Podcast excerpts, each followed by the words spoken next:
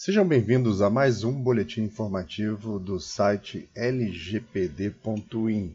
Não deixe de entrar no site e se cadastrar na nossa lista do Telegram, onde nós estamos colocando diariamente esses áudios e várias informações sobre um futuro curso que estaremos disponibilizando com uma quantidade de material absurda. Vocês não fazem ideia do tamanho do curso, de como ele está ficando, tá? Hoje nós vamos tratar de um tema que é também bastante interessante, que ele fala sobre reconhecimento facial, imagens, o, basicamente o seu rosto, né? Essa polêmica está sendo debatida fortemente é, na Europa e muito mais ainda nos Estados Unidos, tá? onde existe a quantidade enorme de equipamentos que fazem reconhecimento facial, sejam caseiros, sejam no transporte público, é, nos estádios, e metrô, né, por aí vai. Você tem uma ampla gama de equipamentos que fazem reconhecimento facial, inclusive recentemente algumas polêmicas envolvendo a Huawei, né, uma empresa chinesa que possui equipamentos fantásticos aí, super rápidos e bastante acessíveis. Né? Então, muitos países estão é, assim, fascinados aí pela possibilidade de estar adquirindo o equipamento, mas é, vale lembrar que um caso que aconteceu, são vários, vários, vários casos, mas aconteceu um caso interessante no Rio, onde uma mulher foi é, reconhecida no, no, se eu não me engano foi no metrô, botaram uma câmera de teste com reconhecimento facial em busca de condenados na justiça e a, a, essa, essa mulher ela foi presa, né? levaram ela para a delegacia e depois descobriram que ela não era a pessoa que estava na base de, de, de dados de imagens da polícia. Né? O reconhecimento facial deu um que ele chama de falso positivo, né? ela identificou errado. E o problema se agravou mais ainda porque depois foram ver que a pessoa que estava na base como procurada já estava presa. Ou seja, vocês entenderam que o reconhecimento facial é só uma ponta do negócio, que todo um ambiente que existe por trás dessa solução tem que estar tá, é, perfeita a sintonia, tem que estar tá bem ajustado, tem que estar tá atualizado. Então, é muito preocupante hoje. Governos fazem isso, empresas fazem isso, pessoas fazem isso. Eles adotam tecnologias prematuramente, quase que como atendendo a um determinado modismo ou alguma pressa né, de querer mostrar é, superioridade tecnológica, e a gente encontra esse tipo de problema. Né? Então, mas o, o, o fato que traz esse nosso áudio de hoje aqui é de uma empresa americana chamada Clearview AI, né, de inteligência artificial, que eles nada mais nada menos coletaram, afirmam coletar, né, todas as imagens disponíveis na internet, seja aonde estiver. A empresa possui uma, uma série de servidores poderosíssimos e algoritmos que ficam rodando o dia inteiro em busca de todas as imagens da internet. Né? E durante uma entrevista dada na televisão, o presidente da empresa, né, o tal de Juan Tontat, é, deu uma declaração bastante polêmica, dizendo que a primeira emenda da Constituição dos Estados Unidos ela protege o, essa iniciativa dele de coletar bilhões e bilhões e bilhões de imagens sem precisar pedir permissão para ninguém. E a primeira emenda da Constituição, ela é a Constituição americana é bastante interessante, assim como a própria história dos Estados Unidos na sua construção, que remete também à história da Inglaterra.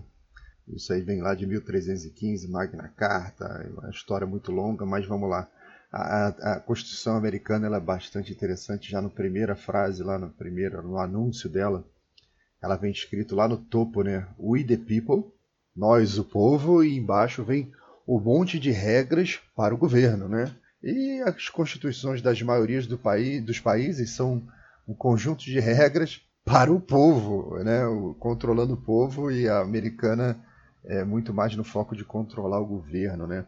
Então, a primeira emenda da Constituição Americana, que é lá de 1791, lá para trás e está vigente até hoje, né?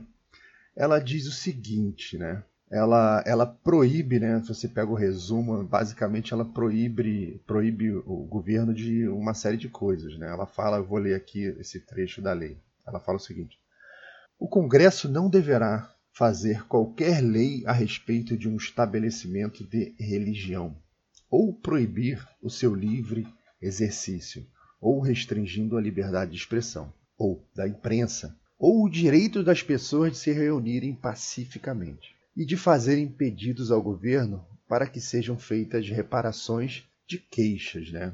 Em resumo, ele proíbe o Congresso, né, passa a ser proibido de estabelecer uma religião, de dar preferência a uma determinada religião, tá? É, ela proíbe o livre, ela, é, ela proíbe a, a limitar a liberdade de expressão, ela proíbe a proibição ao livre exercício de religião, ela limita é, qualquer restrição à liberdade de imprensa, né? e proíbe também qualquer tipo de restrição à livre associação pacífica e depois é o direito das pessoas né, de fazerem petições é, sobre é, agravos ou qualquer coisa que possa vir a sofrer. Aí você volta lá para a história lá do, da empresa Clearview, né, que tem esse grande banco de dados, você pergunta que, que, da onde que esse cara tirou que na primeira emenda americana diz alguma coisa sobre um direito que ele tem de coletar as imagens de todo mundo, do rosto de todo mundo, né? Ele diz que ele tem esse direito porque todas essas imagens estão disponíveis publicamente online, né? E por isso que ele coleta, que está disponível online, ele acredita que ele pode fazer, coletar, identificar, classificar todo mundo, né? É, ele diz que também que essa, essa aplicação inicialmente foi fundada para atender a comunidade policial, né? Ele alega que tem é, contratos aí de acesso com mais de 600, 600 agências policiais mas isso a gente não, ninguém conseguiu a confirmação disso, né? Ele recebe processos enormes lá do Google, do Twitter, é, por não ter, é, por estar fazendo essa coleta sem autorização, né? processo para tudo quanto é lado. E essa discussão está acontecendo lá de maneira bastante forte por conta dessas interpretações, né? Antes mesmo de definir se ele tinha direito ou não, ele já foi embora, já fez o aplicativo, já aplicativo não, né?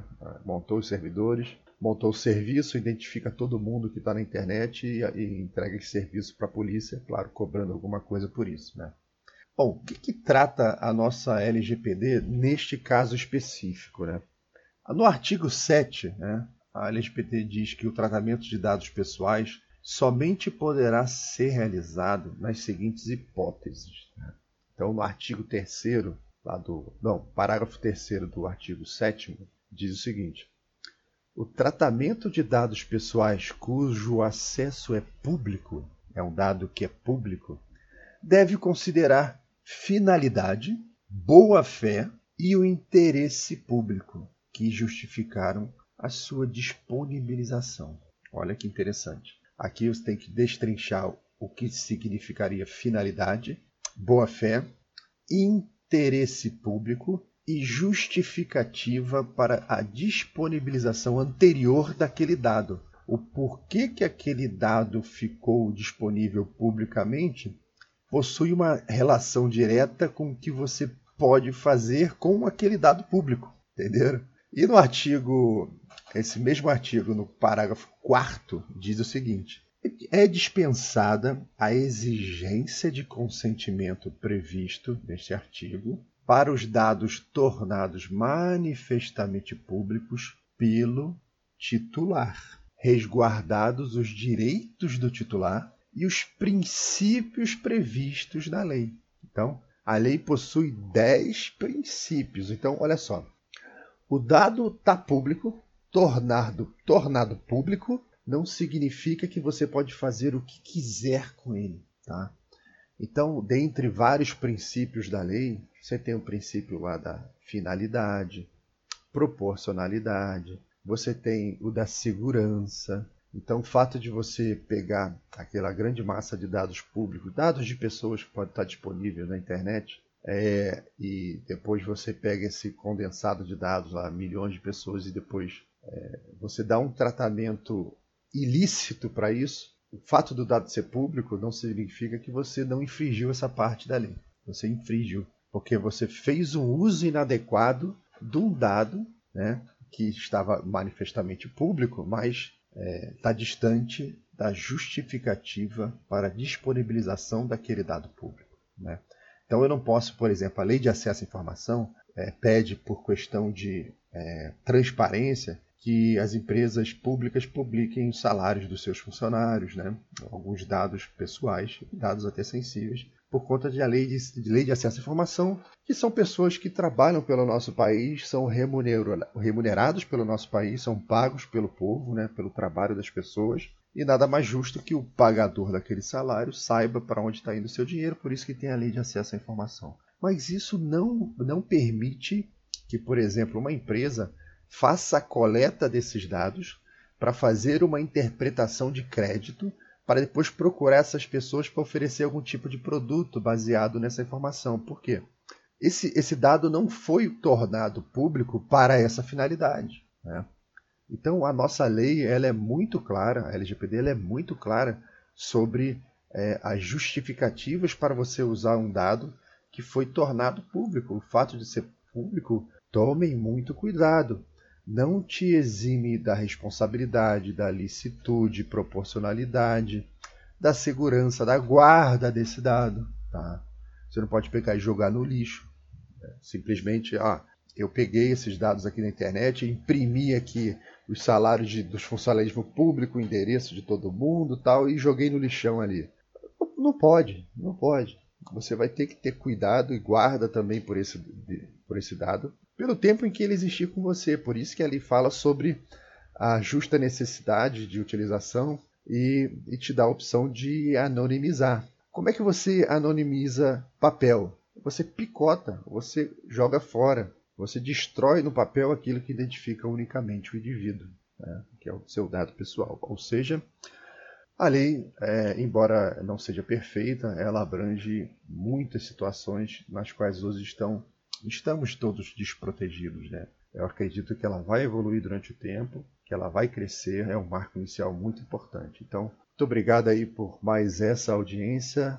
Uma boa sexta-feira para vocês. Final de semana está vindo. Não deixem de usar o final de semana para é, acompanhar suas famílias, ficar um pouco com a sua, os seus entes queridos. E também não deixe de estudar, procurar ler entender, escutar os podcasts sobre a LGPD e tudo aquilo que você precisa fazer para implementar isso no seu escritório, no seu negócio, na sua empresa, tá bom? Bom fim de semana para todos e até amanhã.